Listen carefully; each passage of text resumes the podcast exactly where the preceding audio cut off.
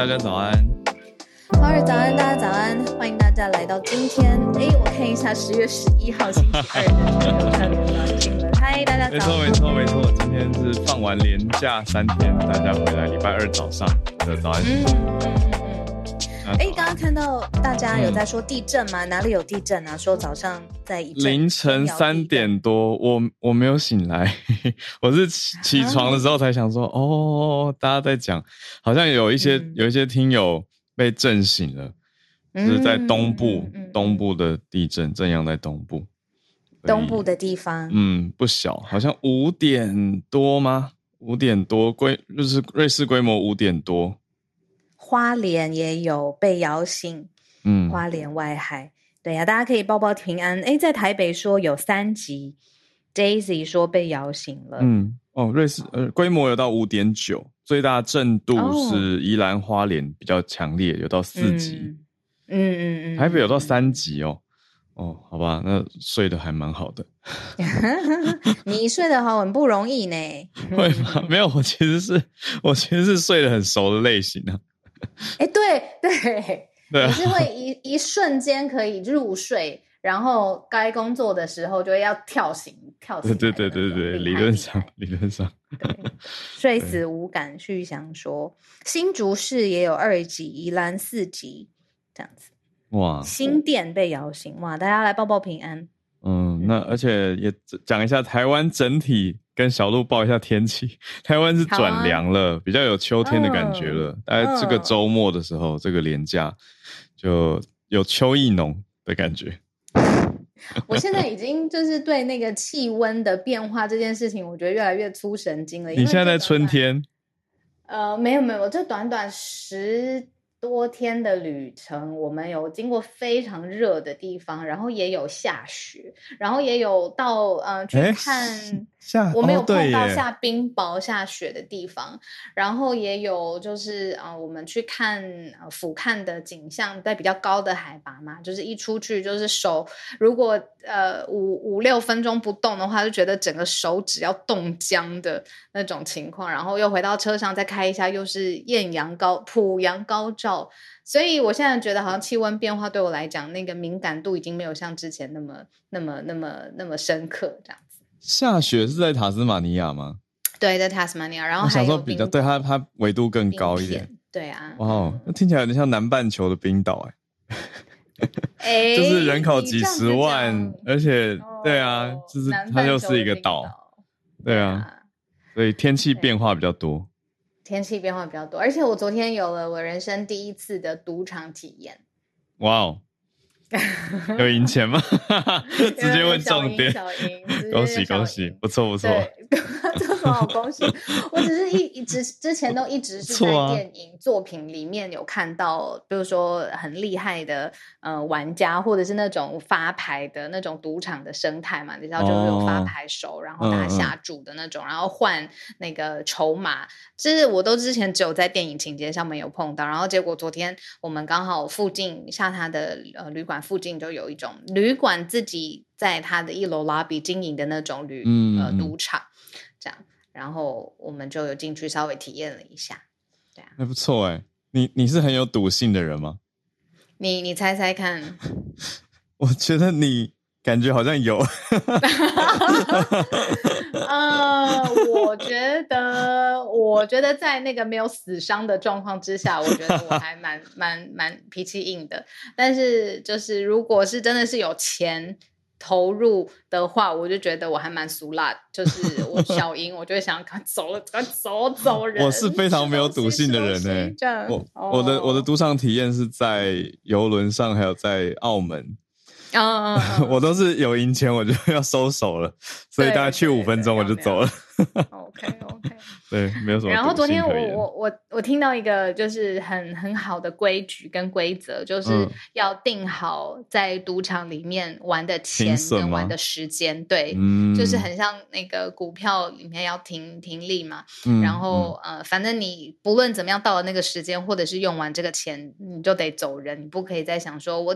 再算下一局，然后我要把它赢回来什么的，这种我没有这个赌性啊！我说真的，我就俗辣。不会啊，我觉得这是一个很好的观念啊，奉劝给大家，就是停利跟停损都很重要，大家不要太贪心。一个什么奉劝？我们是一个特殊的节目。好，那现在时间。你觉得我们要再讲一下社群题吗？还是我有一点点想讲，因为我觉得它好特别哦。啊、我们稍微讲一下好了，今天让题目丰富一点，那我们就没有直接在标题上面跟大家分享。嗯、我们讲香港现在有出现一个叫免针纸的东西，我看到的时候完全那个眼睛会被这个字眼给吸引，对，会想说什么意思？免针纸，对不用针的纸吗？是什么意思？对，然后你有没有发现香港有一些特别的文字描述，其实是蛮传统、蛮古老的。像免针纸，它其实讲白话一点解释进去是不用打疫苗的证明。那个针就是疫苗，然后纸就是医生开的那个证明。其实我觉得香港有一些文字，它会用比较古老的方式，就是说纸这个对，然后免针对这种字眼。那就纸很直白。对，没错，很直白，然后又变成一个新的组合，嗯、组合成了免针纸。那这是干嘛呢？就是说，现在有一些私家的医生，嗯、他会在有收取利益的情况之下，帮特定的人士去开这种免疫苗。免打疫苗的这个医学上面的证明，那拿到了这个免针纸之后呢，他就可以去进入一些香港的呃场所。他虽然原来是明文规定说你一定要打了几剂的疫苗之后要出示，比如说疫苗通行，你才可以进去。但是因为你有这些对私家医生你去买来的也好，或是威胁利诱来的也好的免针纸，他现在就可以不用打疫苗，然后他就可以进入到这些香港特殊的场所。嗯。然后他们就说，这是就是因为香港的疫苗问题啊，一直是有一点折射出来他们政治上面倾向的选择嘛。因为最早可以接触到的呃疫苗，或者是政府普罗给大家打的这些疫苗，有人会因为政治立场上面的问题不太愿意去靠近。嗯、那也有一些人是因为政府宣传的。呃，手法当中，呃，产生了很多的疑问，所以到现在都还是不想要打疫苗。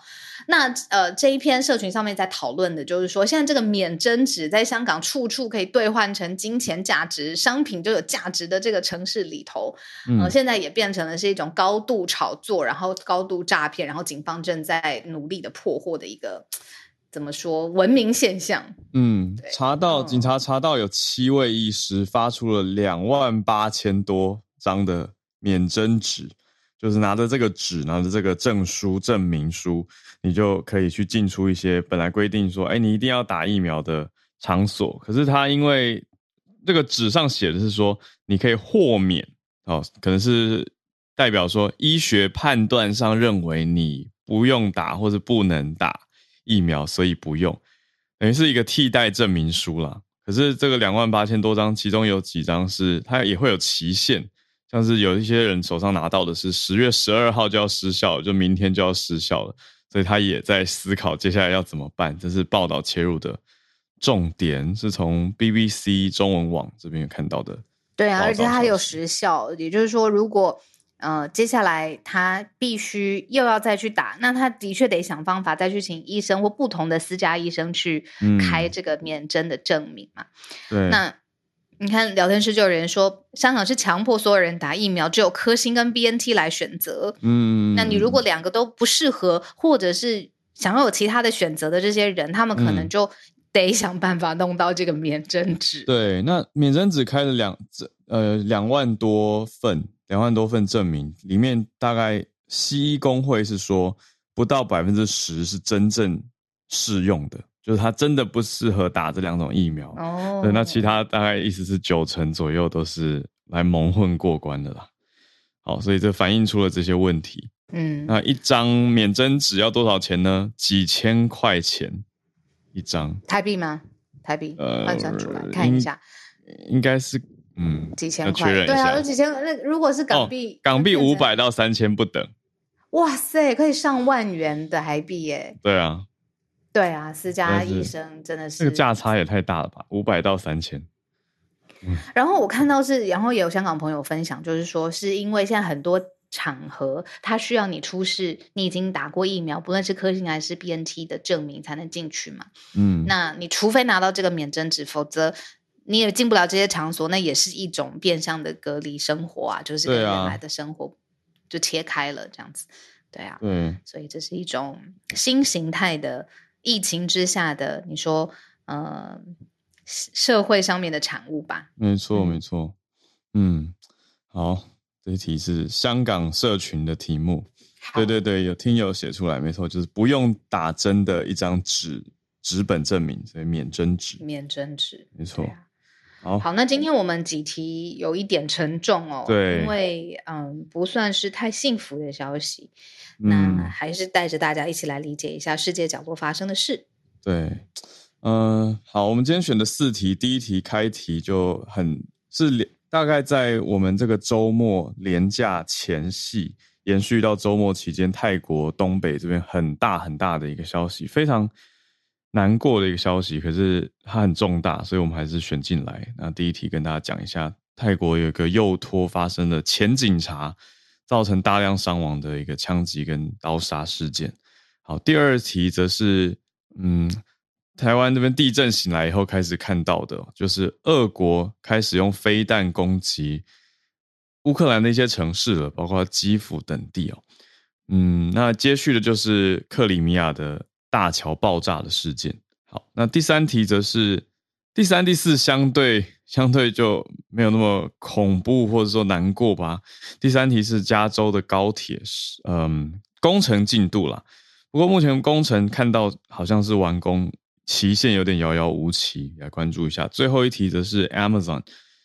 投入了十亿欧元，要来扩大电动车队，算是一个科技未来题。好，那我们还是要先从第一题开始讲起。嗯嗯，这是在泰国东北部发生的一则震惊全泰国吧，然后当然是国际社会也关注到了，嗯、直接造成了三十七人死亡。那这样的死亡数字是高的。那重点是犯案的是一位前警察，他因为毒品的问题。嗯呃，就是犯下了这种震惊的枪击案，嗯，然后最后他也杀了他的妻儿，然后最后是饮弹自尽。嗯、那刚才说三十七人死亡当中，二十三人是儿童。枪击案发生的时候也非常多的，因为他是一个幼托嘛，他非常多的小孩在睡觉。那呃，这是泰国东北部的一个幼儿中心的枪击案，前警员杀害了三十七名的儿童跟成人。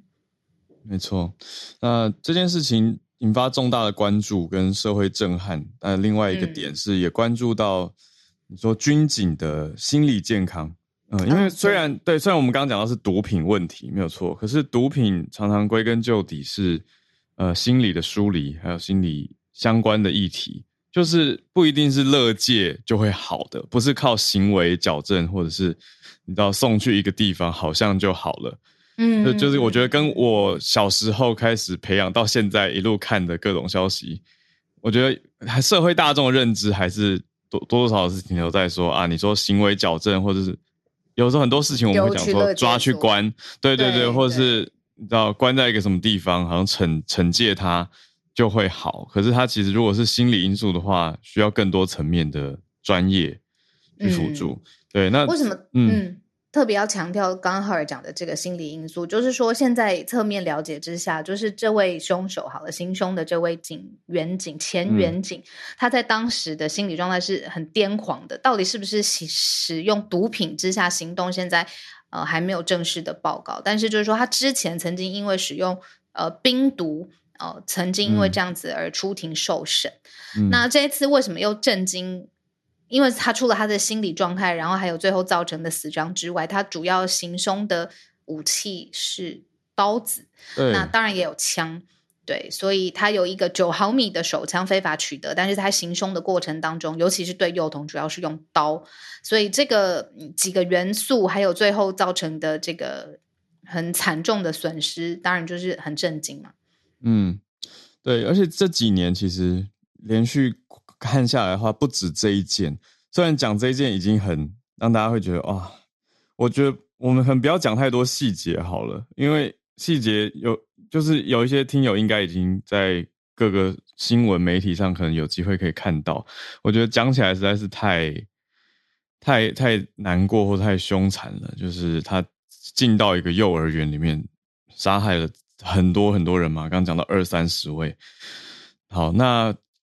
重点是延续这几这个脉络去看的话，其实不是单一事件，呃，应该说他这位凶手的攻击，这是一个单一事件。可是其他的军警在过去的两三年期间，其实也有其他相关的事件，包括两年前有三十二岁的当时的现役军人，他也是在东北，他在军营偷枪以后离开营地，就一路射杀平民到一个百货公司无差别扫射，那也是三十多位伤亡。那去年二一年也有退伍军人在曼谷，他是拿枪去射杀便利商店的店员。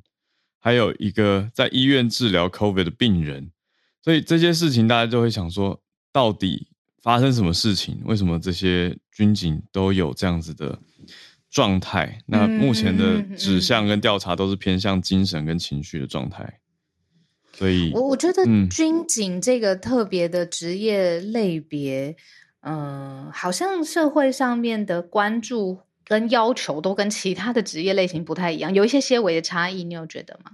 有，就是尤其是这一两两年，你说从弗洛伊德枪击案之后，嗯，呃，市警案之后，对啊，嗯嗯，不是市警啊，压警案，颈部的颈，对对对，嗯嗯嗯嗯，就总就觉得对他的照顾，嗯、同时也对他的要求都是比一般的职业都更高的。是，那再加上我们平常比较不熟悉、不了解的是内部管理会不会也有一些高压的状态？这就是现在这一次事件之后，泰国舆论跟各方也在持续关注的点。那另外一个算是外围相关的消息是，这一次媒体报道也有呃出现一些纰漏，嗯、是 CNN CNN 没有经过许可就进到这个。案发的幼儿园现场去拍摄，那对外后来说是误误会，以为得到了挥手许可，结果挥手好像是要他们离开的意思，那就疑似是在封锁线，哦、封锁线拆掉的时候，他们进去拍，结果他们拍出来的时候有拍到自己离开封锁线的这个画面，所以就有人说、嗯、你为什么可以进到封锁线里面？对，可是这两位 CNN 的记者去拍摄，他们现在已经呃接受罚处罚罚款，而且离开泰国了。那哦，很难很难很难。对啊，嗯、那些报道影片也都也都下架了，这是嗯，这是连带引发的一个媒体伦理的问题。嗯嗯，很好的字字眼。嗯，对啊，你要强快强工作上面的呃及时报道，可是什么是界限这件事情，对我觉得对每一个呃在位的新闻工作者来说都很难啦，非常非常纠结。对啊，嗯、没错。好，呃，无独有偶，一件小小的赶快带过去的资讯是这样子的：校园枪枪击案，我们之前都是呃听到美国比较多嘛。嗯、那今天讲的是幼儿幼儿所幼托是泰国，俄罗斯也有校园枪击案，呃，有十三人死亡，然后七名的儿童，呃，就十三人当中是七名的儿童。那校园枪击的案件是发生在俄罗斯，这个我们待会马上讲到第二题。呃，相关的这个城市当中，然后，但是它里面是，就是应该是一些也是政治立场上面的呃问题，就是最主要的行凶的呃凶嫌，他身上穿着纳粹标志的黑色 T 恤，然后自己也是伤害别人之后又自杀身亡，嗯、所以这个都是在校园呃区域内发生的极其不幸的事件。嗯。好，讲着俄国，我们就来到第二题吧。好，在前几天，我们先看到的是克里米亚，嗯，克里米亚的一个大桥，它是等于是连通俄国到克里米亚的，因为克里米亚在七八年前，二零一四年的时候为俄国所宣呃宣称主权而统治嘛，所以大家知道现在克里米亚是俄国的统治范围。不过，这个连连通的大桥发生了。连环爆炸，就是一台车接着它的几辆同方向的车连环的爆炸，所以画面非常的震撼。那各方是指向乌克兰啊，乌克兰是造成爆炸的一方，因为这个大桥也会影响到俄国俄军的后援补给。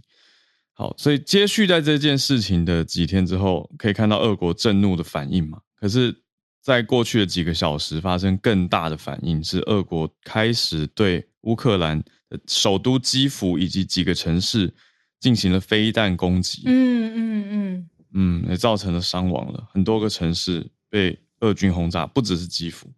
嗯。那很特别，因为 Hur 在呃这一则新闻上面有特别掌握到国际媒体上面的报道嘛，但在即时的报道上面就有呃国际媒体还捕捉到这个呃俄罗斯对基辅发动飞弹攻击的声音。那早安新闻其实一直都是声音陪伴大家嘛，那这个声音的临场感现在也可以带大家一起来了解一下。对，我们来听一下，这是 BBC 的 live 报道，在五个小时多前其实才上传的。So the fear is that this could trigger a very strong Russian response. We saw yesterday uh, that a residential area of the city of Zaporizhia, a major city in the south of the country, very close to the front lines, uh, was hit. Uh, more than a dozen. So.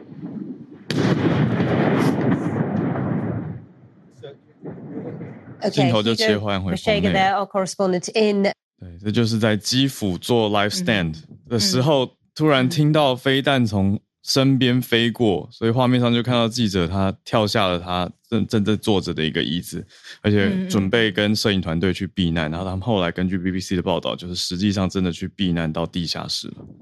嗯嗯，这边补充一下，那个哈尔刚说 live stand 的意思就是记者正在现场事发的现场，然后对着摄影机在做及时的解释啊，嗯、因为他那个时候你就可以看到记者说，哦，我身旁是看到什么，或我后方看到什么，嗯、这个通常就是你在现场及时做的报道这样。对，所以他是在报道的当下，嗯、对，就在那个当下到了。对，他本来还在讲扎波罗罗热的事情，就就听到那个飞弹的声音，然后就看着飞弹从身边飞过。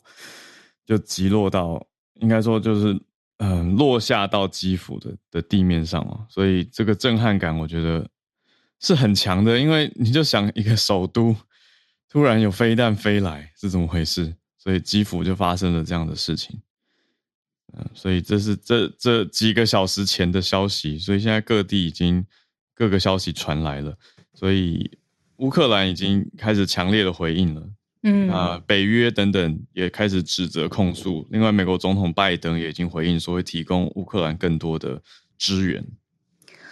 哦还没完，就是你看，我们从四二月四对二月四月二月底对，然后掌握到今年也都快要迈入尾声了，然后结果还在对首都轰炸。那这是我们掌握到的最新。好，接下来呃两题都是跟呃科技相关方面的话题，那一个是跟政治上面的呃。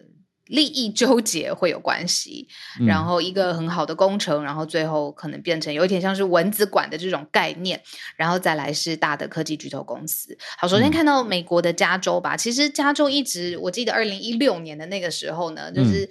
呃，伊朗马斯克先生，嗯，他就说他要盖一个就是超级快速的 Super Loop。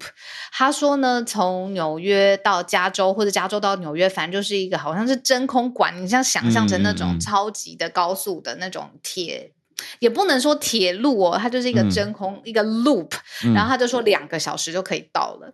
嗯、然后呢，那个时候我印象就很深，我就想怎么可能加州到纽约两个小时是一个什么样？就是一个变魔术，一个幻术。那工程当然也是到现在就还没有问世嘛。但是我们现在掌握到的是加州的高铁本身，它金额也都已经呃确定了，然后项目也都已经确定了，但是却因为一些政治的纠结的问题，现在停工了下来。嗯。所以哇，刚刚讲到这个是两个不同的案子吗？还是就同两个完全不同的 两个不同的案子？哦，好，两个不同的案子。对，因为他讲小鹿刚刚讲到那个 The Boring Company 就在挖一个大地道的，对，的确是几年前很大的消息，可是后来就没怎么听到后续。那现在讲的这个是加州的高速铁路案。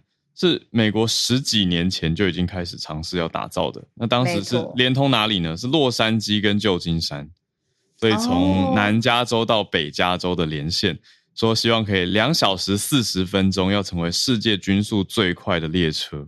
可是到现在还没有盖完，而且不知道什么时候会盖完。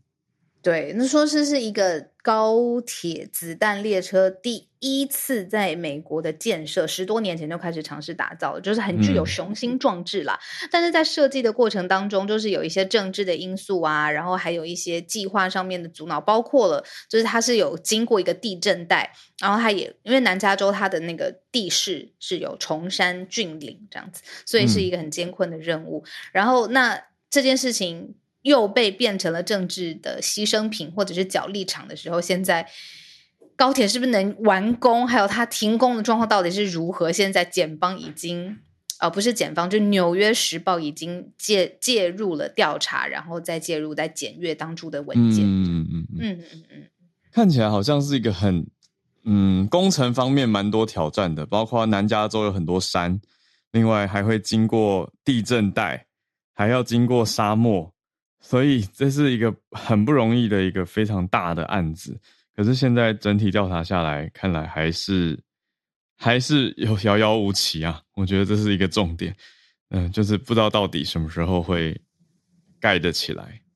大的公共建设项目的确是很容易，其实你不论说是输送也好，或是土特定的厂商也好，因为它的那个 金额，然后。建造的时间，还有可能里面产生的工作机会，都是一个很大的呃合作这样子。嗯嗯嗯，对啊，所以很多当中有人的问题就会产生。那现在就是很可惜，一个雄心壮志的项目，而且美国也很有能力，嗯、不论是在技术上啊，或者在项目上可以完成。但现在在加州这样子的一个各方条件都具备的城市，现在就是没有发生。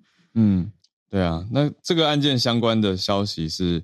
也不是只靠美国自己盖，因为其他国家的一些有技术的，包括你说法国的国铁 SNCF，另外日本的公司也争取过要来加州盖高铁，可是法国国铁当时搞得乌烟瘴气，他们自己的说法，他们说本来有建议一条比较直线的路线，可是后来沟通也不顺利，所以在一一年的时候，我一转眼十一年前就抽身了，结果后来法国国铁去北非摩洛哥。盖高铁，就摩洛哥高铁，二零一八年已经营运了，对，可是相对的，加州这边还在纠结当中。不过小鹿刚刚讲到马斯克，我觉得还是补充一下这一题，算社群吧。对，对，他在 Financial Times 刊出的一篇报道，Financial Times 有一个专栏吧，叫做 Lunch with 嗯、um, the FT，就 Financial Times 等于午餐有约时间，专门去访问了马斯克。结果马斯克他。在各个大题的评论当中提到的台海议题，就他就讲了一个惹怒非常多人的话，就是说他认为台湾，他建议台湾可以做特别行政区，而且可以协调成一种大家比较能接受、比香港更宽容的一个条件。结果就讲完，就这个媒体报道这一则刊出，经过编译之后就爆炸了，所以让很多人对马斯克的政治敏感度或者是一些判断都。失去了信心。总之，还是补充一下这一题。我自己看的是傻眼，然后我赶快，我先看到中文编译，然后我就去看原文。看完就发现，编译这次真的没有冤枉他，这真的是他 讲的原话，所以就会觉得，嗯，这个人的政治判断，大家再多看看。我们需要，对啊，我们对他的理解也，呃，随着媒媒体对他的报道也越来越细啊。人本来就是有很多的侧面，嗯，对啊，没错。好。我还是很想要有点野心，把最后一题挤进去，就是亚马逊。好，亚马逊呢，我们就是说疫情之后的电商或物流，呃，这个市场是非常非常可观的嘛，因为改变了。疫情也改变了大家的生活方式，对商品的需求，所以 Amazon 他们最新做出了一个什么宣布呢？是说他们会投资十亿欧元，在欧洲这个这么庞大市场，然后腹地的地方扩大它的物流车队。可是它的物流车队选择的是电动车，为什么呢？它就是看中呃电动箱型车，它零碳排，然后呃加速近零碳排的整个欧洲的这个最大的方针。然后亚马逊也说这有。助于刺激整个运输产业，因为物流现在这么重要嘛，然后他用电型电动的箱型车去创造它的创新，然后也鼓励有更多电动车的公共充电基础设施。嗯，所以我我想要跟大家分享，就是说，你看一个科技公司它做的商业的决定，它可能是在成本呃上面、成本利益上面的考量，它有它决策的意义。可是它决策意义之外，它可以带动的，比如说，哇，政府看到它投入了零碳排的政策。呃，可能给他补贴，或者是他因为有这样子的做法，呃，电动车这些那么多的箱型车要载物、要载货、公通物流，那它刺激了当地去做公共充电的基础建设，这个它辐散出来的效应其实是很多面，而且是很立体的。那这个是亚马逊他们投资十亿欧元在欧洲扩大物流的一个最新的做法，电动车队。嗯嗯，嗯，我觉得是很好的题目，因为。可以接到我在欧洲的小小经验，就是诶，Amazon 在欧洲也很大，这是我可以在巴黎的经验证实给大家的。另外一个点是，这样做有什么好处？就是可以加速实现近零碳排，就往所谓的 carbon neutral 或者是 net zero 甚至 net zero 的角度去迈进。那我想要补充的是，我自己周末去的活动，这个没有跟小鹿先讲，可是也是延续这一题，嗯、就是我周末跑去，我我不是一个音乐节的人。可是我周末受，不是你真的不是。但我周末受到一个广告的吸引，因为它是主打是 carbon neutral 的音乐节，在台北举办嘛，而且卡斯超强，卡斯有清风、吴卓源、娄俊硕，还有高尔宣，还有呃 Love，在最后是泫雅跟他未婚夫在同一天。泫雅对，泫雅经过四年之后，对啊。所以我就想说，oh. 所以我就去了，而且我还充 VIP。但重点是，重点是 Carbon Neutral，它是主打 Carbon Neutral，它是一个碳中和音乐节。那怎么怎么？好，第一件事情不是 没有夸张，还是没有没有，每一张票都都代代代表种官方会种一棵树。这是第一个点，oh, 嗯嗯嗯嗯，对，他们还拿这件事情去登到时报广场的一个大看板，因为票听说卖到几万张，所以就有几万棵树嘛。那第二件事情就是现场都不提供嗯、呃、免洗的餐具，所以他让大家用租借的方式，就你要不然就自己带你的杯呃杯碗啊，还有筷子、汤匙等等，嗯、不然你就是现场用租的，然后有押金，那退还回去等于一次租五十块。嗯，所以的确是少掉很多的垃圾，这个我讲实在，现场看到。可是当然会多花一点时间排队啊，然后还有一个洗碗区很可爱，让、嗯、大家可以重复洗嘛，就是他用环保洗洁精让你就是，嗯嗯、对，就是我会觉得有一种可爱的感觉，就是大家一起多花一点点时间，甚至有时候你说因为没带到自己的餐具，你多花一点钱，可是真的减少了很多垃圾，嗯、我就觉得哎，这是一个好的努力方向。嗯，而且后来。被认出来了，什么？我被认出来？原来没认错你，真的假的？对啊，我们真的是，哎呀，真的好可怕哦！为什么不现场跟我打招呼？我我那天是怕认错啊，穿的很低调啊，他怕认错。哦哦哦，好哦，可以传讯息给我。我跟大家说，如果来跟浩尔打招呼，他会很开心的。所以下次我会给你拍照，对，会拍。然后对，记得 at 我们，他会开心。好恐怖哦！好。对，呼应这一题，好，好碳中和，啊、好的，好的。尤金亚说，尤金亚说，声音很兴奋。好，呃，时间现在是八点，对不对？台北时间八点三十五分。对，好，来开始串联。嗨，欢迎大家。有有有哦，已经有几位听友，非常多的朋友，今天谢谢大家。来来来，哦，今天非常非常多的朋友举手。嗯，我邀请了 Charles 老师。还有看到 Benjamin 跟翠翠，还有林氏，邀请大家上来。我们先从 Charles 老师开始。老师，老师还在延续我们的诺贝尔州经济学奖，那当然就要对，当然就要经济学家老师来跟我们解析。老师早安。老师早，浩尔早啊，小鲁早。对啊，在讲这个诺贝尔经济学奖之前，就先最后补充一下，你们讲这个加州高铁。加州高铁之所以就是为什么就是感觉就是雷声大雨点小，到现在没有办法继续的原因，这呃另外一个主要原因就是经费不足，因为加州高铁的经费是从这个加州温室效应气体的这个碳碳排放交易市场，它的税收一部分是拨到高铁的费用，但是就是因为就是这个过去几年加州碳排放减少的太快了。所以说，造成这个嗯，就是他们这个拍卖流标，这个碳排放市场这个拍卖流标，所以说好几年就是经费不足，这个也就是有点像说减碳减太快，也是一个烦恼，变变成说没有钱，然后现在变成说这个加州财政部很多时候又拿其他的钱预备紧急预备金来来顶着先这样子，对，这个也是一个 就是就是一个政府方的角度，经费的角度，对对对。对，金贵的角度，对。那我们今天来跟大家分享，就是今天早上公布的这个二零二二年的诺贝尔经济学奖。那这个其实他们最后就是奖落三位美国的经济学家，就 Ben Bernanke 啊、Douglas Steinman 跟 Philip 啊 Dybvig。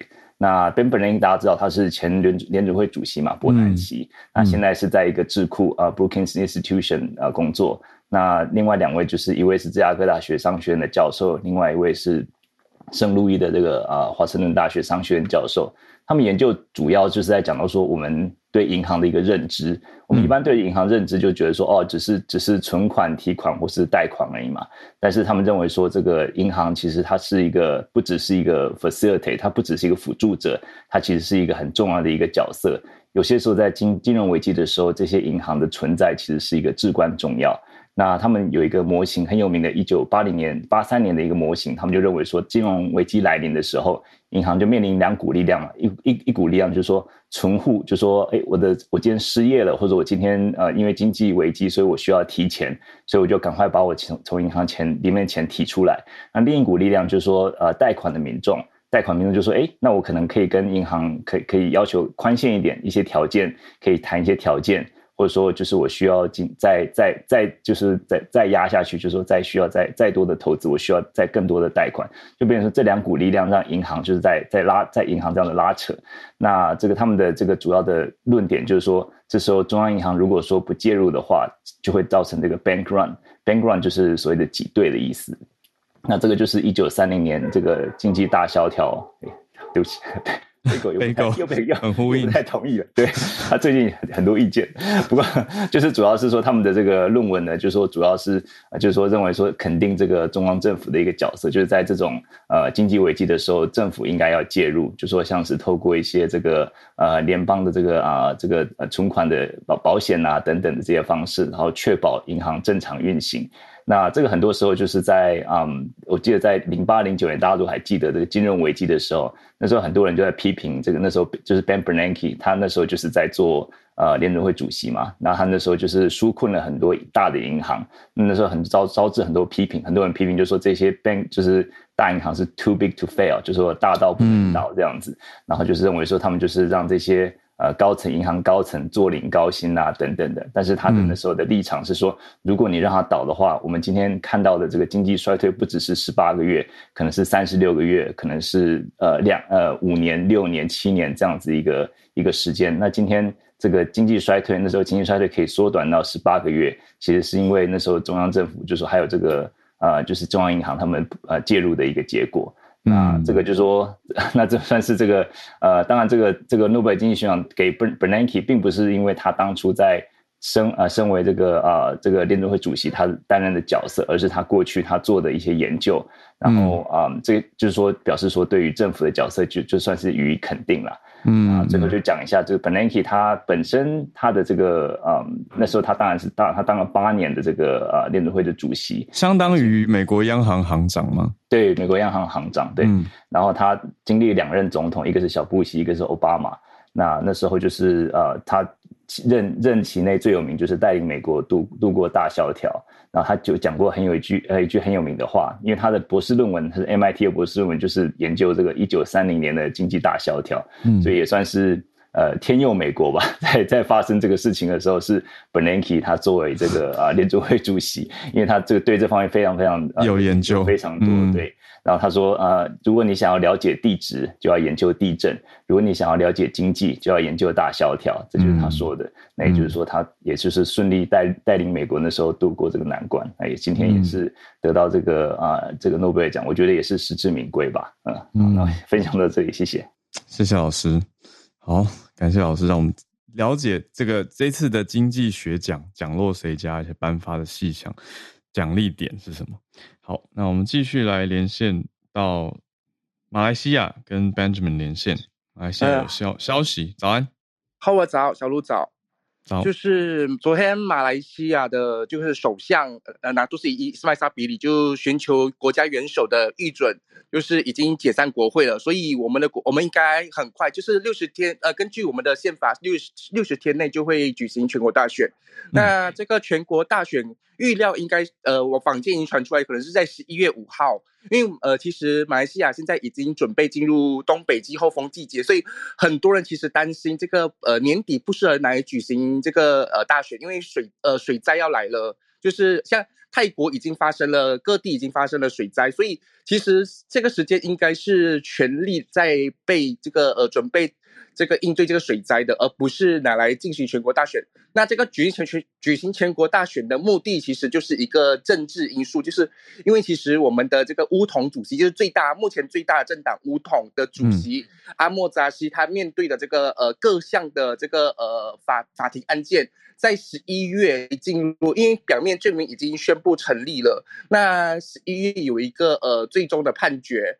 那阿莫扎西其实就是要赶在这个判决以前出来以前举行大选的话，他还可以就是竞选，他还有可能赢得这个赢得机会。而且如果他们竞选成功，以执赢得执政权的话，还可以把这些案件撤销。就是目前的这个讨论，就是其实它是政治因素大于现实因素的。所以国家元首也提到说，其实国家元首在预准这个这方面其实是很呃很难，就是很难拒绝，因为其实国家元首其实要拒绝，可是。因为我们的政治一直第十四届大选过后，呃，选举过后，就是面对了一届政府三三个一三呃三个首相嘛，一直在换来换去，换来换去，所以其实就国家元首也很难，也知道我们的这个目前的政治不定，所以他也希望赶在这个水灾前来呃举行全国大选的。可是这个目前这个是呃首相伊斯麦沙比里，其实他的任期是马来西亚目前最短的这个首相，其实。他也是希望在明年才举行，因为他是也是，他也是希望这个乌统主席的这个案件能够结束过后才，才才呃才来举行大选，这样子他的首相他可以位置首相首相职位就可以一直延续。那呃稍微提一下，这个目前的首相他是乌来也是来自乌统的，嗯，他是乌统的副主席，就是仅仅次于这个阿莫扎西的。虽然乌统表面上是答应说。全国大选过后，乌董赢得执政权过后，伊斯麦沙比里还是会做首相。可是最大的那一位就是阿莫扎西，所以也有可能说阿莫扎西想自己当首相，所以他有可能就会把这个啊、呃、伊斯麦沙比里拉下马。所以这就是很多这样的这个揣测。嗯嗯嗯嗯，等于大家看到乌统可能有一些内部的纠葛状态。嗯。嗯可是这个伊斯曼沙比里任内其实也做了很多、嗯、呃历史性的意义，像他跟反对党，因为他为了因为他的支支持票数不多嘛，就是他为了取得反对党的这个支持，跟反对党签署了这个 MOU 呃谅解备忘录，而且还有呃一系列，因为我们马来西亚这次呃会一直呃转换政权，是因为议员一直在转换政党嘛，就是跳去反对党又跳去执政党，所以为了这样子的话。所以我们就通过了修改联邦宪法来禁止议员跳槽，这个也是他任内在呃完成，已经完成了，已经通过了，而且他还做了反性骚扰法案，还有反跟踪法案，一系列的法案，就是一系列他他在他只有呃十呃四十四十呃十四个月吧，也就十四个月，可是做了一系列的、嗯、呃改，贡献，嗯，改革，哇，可是这个动荡也很大，所以也许也跟他这个。变动有关系吗？对，而且其实巫统一直在施压，就是要今年举行大选，可是他就一直拖拖拖，就是不希望，因为他就一呃希望拖到明年，这样明年的话，呃，他就有更大的机会可以继续做首相，而且他还可以竞选，因为巫统已经向社团注册局要求，就是呃展延他们党选，因为其实党选要在今年举行，可是他们已经展延到全国大选之后再进行党选，所以如果党选的话，伊斯麦沙比利可呃。这个阿莫扎西很可能会被拉下来，像他的党内嘛，我们的前首相，我们的前首相已经入狱了嘛，那进行入狱，嗯、那他的副手就是在目前的党主席阿莫扎西。嗯嗯嗯，说他当年的时候，他当年当首相的时候的，啊、呃，对，他就是副首相，他就而且我们的阿莫扎西很多丑闻，哦、可是马来西亚的就是我们的总检察署跟我们的那个呃提控的检控官是呃来自都是政就是政治就是由 AG 那边就是总检察署来。委任了，所以其实要撤销案件是很简单的，嗯，就算他表表表面罪名成立，也可以撤销案件。嗯嗯嗯，哇，所以接下来六十天会改选，呃，应该是在十一月初就会改选，因为我们的呃水灾十一月中就会来了，就是东北季候风带来的水灾，十一月中就会来，哦、所以预料就是十一月初来那个、嗯、呃全国大选。嗯，了解。哇，那很也很快。是哦，哦，那就好，谢谢 Benjamin。会跟我是想到说，跟美国其中选举的时间是差不多的，刚好都是十一月初的时间。好，感谢 Benjamin。那我们再连线到高纬度的日本，跟东京串联。翠翠早安，大家早安，小乐早安。呼应一下，其实在日本有在做一些环保的举动，像我今天，嗯、因为昨天不小心把家里钥匙弄丢，所以我今天住饭店，然后我就看到那个饭店他提倡。他就是房间内不会放那个牙刷，他提倡大家可以就是带牙刷这样子。嗯嗯嗯。好，就是补充一下。然后我今天想要分享一个稍微比较嗯、呃、轻松一点的话题，就是我想要问一下，还有我想让你猜猜看，因为我其实我的 bio 有写，就是说，其实在嗯、呃、日本二零二零年他们有一个国中入学考的时候，他出一个问题，就是说，请问下列选项当中有哪两个是正确的呢？第一个，在日本的一般家庭的食材支出费用上，面包的比例比米还高。第二个是。日本国内因为生产量它大于实际的供给量，所以米的价格不断在降低。第三个是二战之后到泡沫经济之间，其实米的消费量是持续增加的。第四个是，呃，目前日本米往美国国家、呃欧美国家的出口量年年增加。你觉得哪两个是正确的？可以看一下吧，有时候跟你讲太。没关系，没关系，我我我好，我觉得我我会我会选面包跟米的关系。我觉得这这这是脑筋急转弯，还是 真真正的考题？真的就是考题。对，第四个听起来是合理的，出口增加。对，第四个是有的。嗯，另外三个，我我在纠结一跟二要选一个啦。OK，就是面包，面包有比米多吗？我觉得有可能呢、欸。我觉得一跟四，我会选一跟四。对，你的答案是正确的。哦，还好还好，可以考上国中。对对对对，它是一个知名大学的国中。好，嗯、那就是其实日本现在家庭的呃面包支出量是已经超过白米，可是白米的就是出口量是持续增加，这是一个事实。但是其实仔细想想，这是一件很可怕的事情，因为其实就代表说我们在日本，我们现在在讲到米，我们会用一个名词叫做 “komehana” 类，就是说我们渐渐的脱离。白米这个东西了，可是因为大家知道，其实日本跟台湾一样，我们都是以米为主食的国家嘛，嗯，所以当你不吃白米的时候，那相对的农家他们当然也不耕作啊，然后就是日产量是不断减少的，所以其实它是一个蛮严峻的事实，然后也会，它也因此让一些日本人开始注意这个问题，所以其实大家现在在不吃米饭的情况之下，大家开始开发一些白米的商品，嗯，嗯，例如说。就是现在日本啊，他们用会用那个白米磨成的米粉去代替小麦粉，然后这件事情也引起了话题。那为什么想要用白米粉代替小麦粉呢？那其实最，而且是近期也是增加的哦。那其实新系大学农学部的一个伊藤老师说，可能最主要的背景就是因为我们刚刚提到的，就是乌俄战争。因为乌俄战争，你知道，大家其实之前我们也报道过，就是小麦的标格是涨的，嗯、对。那因为毕竟乌克兰是主要的生产大国嘛，它也没办法，现在也没办法出口。然后就是现在小麦的。怎么讲？它的就是价格有增长，所以呢，其实就变成是说，其实日本国内的面包或是面粉的价格增长，或者是买不到，有有一阵子啦。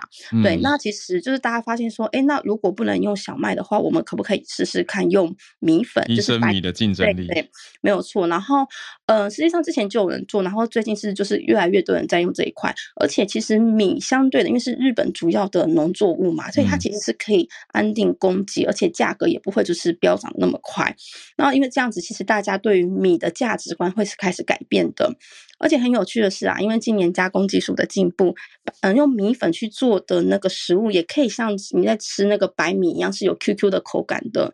还有就是，其实用白米粉，就是米粉去做，嗯，食物有一个好处，因为你知道，其实小麦也常常是在过敏源的其中之一，就是说很多人其实对小麦过敏，麸对麸质，所以他们可能没有办法吃，就是面包啊，或是面之类的。可是问题是米的话，就没有麸质这个问题，所以其实那有些人他还是可以开心的去享用面包或是面这样子。嗯，但是虽然我这样讲听起来，哎，现在就是米粉做的商品是不是前途无量？听起来是，可是问题是，其实米还是有很多的问题的。因为我刚刚不是我问说，哎，就是米啊，就是一一嗯，大家一年之吃最巅峰的时期，其实是在一九二六年，也就是在那个战后之后，大概十年后，那个时候呢，一个人平均一年吃一百一十八公斤的米。可是，在那之后呢，就是人数是开始，嗯，就是吃的量开始就是慢慢的减少。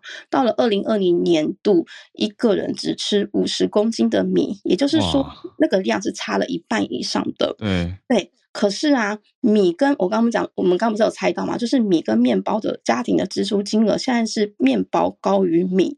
其实这件事情在十年前就已经是这样子了。嗯、那像在二零二零年的话，平均一个家庭他们一年会花在面包的份上大概是三万一千左右，可是花在米的金额却只有两万三千，也就是大概差了八千日币左右。嗯，那其实你在这样的情况，就是需求减少的情况之下，其实栽种米的农家也会变少，然后甚至因为日本，你知道农业其实算是第一次产业，就是怎么讲，农业人口在高龄化的情况之下，其实很多人是开始去，就是你就是放弃说是进行农业，所以其实米的就是生产量的确也是减少的。那所以其实这个教授也是呼吁大家说。就是大家其实要改变对于米的概念，因为其实连我们自己都会觉得米这种东西就是要去吹过之后那个热乎乎的白米，这才是好吃的。可是其实米就像我刚刚讲的，它是可以做面粉，然后就是开始可以做很多替代的食品。那就是我顺便再介绍两个产品，就是第一个是嗯，在神户有一个专门贩售白米的公司，他们就开出很有趣的产品，叫做米的 cheese。对，它这个 cheese 的材料全部都是从米而来，它会在那个糯米里面加上酒粕，酒粕就是我们在酿酒的时候剩下的那个。米的渣渣，嗯，然后再从白米中提出的那个鲜味成分混在其中之后，听说口感就是味道是真的很像，就是 cheese 的味道。嗯，然后还有另外一个是我最有兴趣的，就是米的啤酒，在那个大阪有一个咖咖喱的专卖店的老板，他就是开发出了就是米的精酿啤酒。然后听说是因为在那个疫情期间，因为就是店家生意不好嘛，所以很长就是吹好的白米饭都是要废弃的，所以他就利用白米饭是吹好的哦，就是把它。去做出精酿啤酒，听说味道会有一点米的甜香，但是就是尾韵的话，还是啤酒的那个呃，就是苦涩味。然后听说是非常适合搭，就是日本的和食这样子。好，嗯、以上就是我的报道，谢谢大家。哇，谢谢翠翠，这个就显示出说大家平常的饮食习惯的改变嘛。你说家户选面包大过于米，可是米其实有更多的应用面。那也看到日本的米出口量。增加，但是国内的使用程度，家户使用程度好像减少。可是我会想到的是，哎，餐厅的应用好像这应该还是大宗啊。那也听到翠翠补充了非常多不同的米类的应用，让人有一点饿。好，谢谢翠翠。那我们继续连线到林氏，林氏要讲漫画吗？金漫奖，林氏早安。Hello，早，小鹿早。那呃。讲米的话题，我想对翠翠最重要的来讲，应该是米米最重要，应该可以酿制成清酒，对吧？嗯，对，对，好，OK，好，那来到今天主题也是金漫奖，那呃，当然回趁这个时候就是回到台湾，因为其实说真的，呃，当然我们不像日本有这么大的产制漫画，那也呃，金漫奖它也不像日本手冢赏这么有名，但是它确实也是我们你说什么赏？日本的呃，手冢赏，手冢赏，手冢赏。对，手冢赏，它是呃，手手冢是，哎，突然突然忘了那个原子小金刚那个作者是手冢治虫的手冢啊，对对对，手冢治手冢治回那个手冢。治回，抱歉，我念错了，治虫，一瞬间一瞬间我脑袋哦，手冢赏，OK，手冢赏，对，嗯，呃，对，那当然我们也不不像他们那么的来的有名，但那，我稍微简介一下金曼奖，金曼奖是它是一个政府举办的奖项。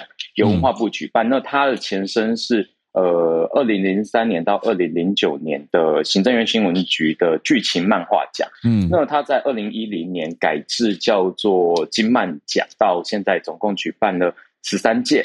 那呃，我觉得大概最有趣的事情，我提一下它的演变之中最有趣的是说，它曾过去我们在漫画我们会把奖项分成诶少女漫画、少年漫画、儿童漫画这样子不同的分类。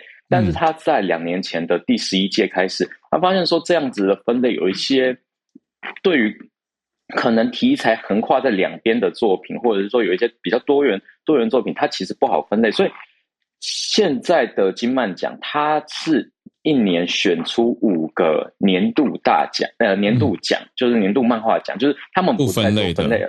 对，它不分类，就是说我五个奖项去做，就是。从十五个作品，像今年是十五个作品来挑五个，对，然后再加上我们原有的，像是这个终身贡献奖，今年是颁给这个郝明义先生，嗯、然后呃还有编编辑奖。对，那其实呃金漫它作为收就是台湾就是每年最大的漫画奖项，它其实呃算是收入真的蛮多优质的作品。那呃像是今年今年年度漫画呃从这个漫画新人奖很有名，呃应该是说。安妮杨做的这个打怪打怪前先离婚，然后年度漫画奖有这个吉吉的婚礼大作战，那还有星咒呃莫莫西莫西亚莫西亚做的这个星咒之版，那这个是一个我觉得我我觉得相当有特色的一个作品。那它也是呃那在这五个作品里面，他们又会挑出其中一一个作为就是金曼大奖，就是说年度最大的奖。那呃星咒之版也是拿到今年。这个年度最大奖的金曼大奖的得奖作品，然后还有这个年度漫画奖，还有这个《勇与浪自由中国号》在讲述呃，我们过去曾经有呃进那个从台湾到中呃到美国的这艘无无动力帆船，那它是以这个为背景作为作品，然后还有另外是一六二四呃男人与岛，它是在讲台湾历史的漫画，由李永杰绘制的。然后还有这个无价之画《巴黎追光少年》，这个是在讲杨三郎。那呃，我觉得这些作品都相当的有趣，而且我觉得都值得一看。说说为说，其实嗯，我们平常看看完日本漫画以外，我们还是可以回来看看说台湾现在漫画创作做到哪里。而且其实我们的政府跟就是公司部门也很呃同心协力，在帮忙把台湾的漫画做到海外推广，那包含翻译啊，然后在。嗯，各国进行交流。嗯、那在这部分，其实我觉得，呃，因为像现在就是适逢金金漫奖这个时间，然后其实台湾呃文化部下呃文化部文策院下面的 CCC 平台有提供所有得奖作品以及入围作品的第一级试阅。那另外我觉得还蛮有趣的是，其实可以看到今年的呃这个最大奖作品这个星座之版。它应该是我印象中第一部获得金漫大奖的条漫。那所谓条漫就是有点，嗯，对。以前我们在书上看的这个翻页的一页一页，我们称之为叫页漫，就是从日本我们在看杂志上面。嗯、但是条漫其实它是随着手机兴起，呃，我们哦直条式的用手机滑，对。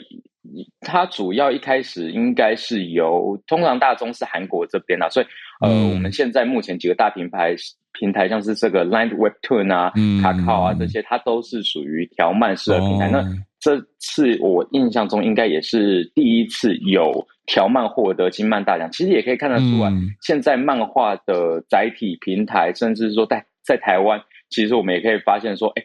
原来这个条漫的市场越来越大了。其实，呃，我会觉得说，大家如果有兴趣，都可以去看看。其实有很多还没有被发掘的，就具很具有潜力的作品。那未来我相信都都可能会在台湾甚至是国际平台上面发光发热。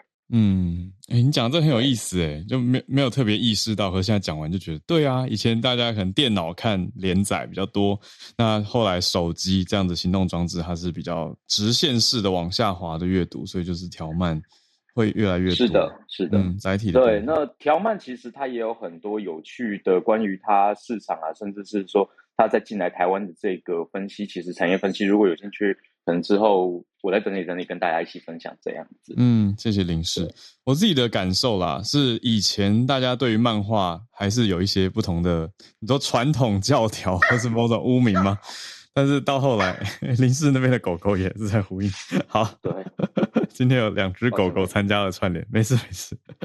好，那就是这个呼应，不是呼应啦，就是说漫画大家的想法。然后你看金漫奖现在第十三届。相对好像还是比较新一点，我觉得可以大家再多多去关注。我的意思是说，漫画这几年也看到一些变革，那它探讨的主题，还有加上呃，也也有一定的深度，再加上林氏刚讲到那个国际化，我很有感啊，所以我就补充一下，因为我认识两位图文创作者，叫做综合口味。那我们是几年前偶然在一个餐会上面，我需要我我是做翻译的嘛，那我需要好的内容，我需要好的原创，我才有办法把翻译东西。翻出来啊！因为我不是原创者，我是翻译者。那我觉得他们内容很有趣，所以我就找他们合作。所以从二零一七吧开始帮他们翻译一些简单的脸书图文，结果他们就得到国外很多出版社的注意，甚至国外会有同人，比如说我翻成英文嘛，结果在泰国跟越南都被当地人再从英文翻成泰文，英文翻成越南文，所以到了当地有拓展出版成功的这个案例跟大家分享。我的意思是说，嗯，就是国际化翻译当然是一个很大的重点，可是鼓励这些原创者也是。很关键的，我觉得这些都是可以大家一起来努力，让更多的东西拓展到全世界的交流。所以谢谢临时这题，我是小小有感而发。呃、补充一下，就是、嗯、呃，这个好好认识的这个大圈和小梅他们，嗯嗯、呃，今年也有，因为他们刚好旅居在日本，所以他们也有代表就是参加那个京都漫画，应该是京都漫画节吧，也有把自己的作品再重新拿来做出版。那说真的，也是有机会再把台湾的作品在国外，就是在日本，嗯、甚至我们认识、我们认知这种现代台湾流行漫画的呃原产地，也推广属于我们自己的作品。嗯嗯嗯，这很有意思，就是因为台湾有很多创作者，我相信也是受到日本啊这些动漫的影响，可是又有自己的原创在交流回去，我觉得很好。谢谢林氏的补充，我都还没跟他们聊到这个。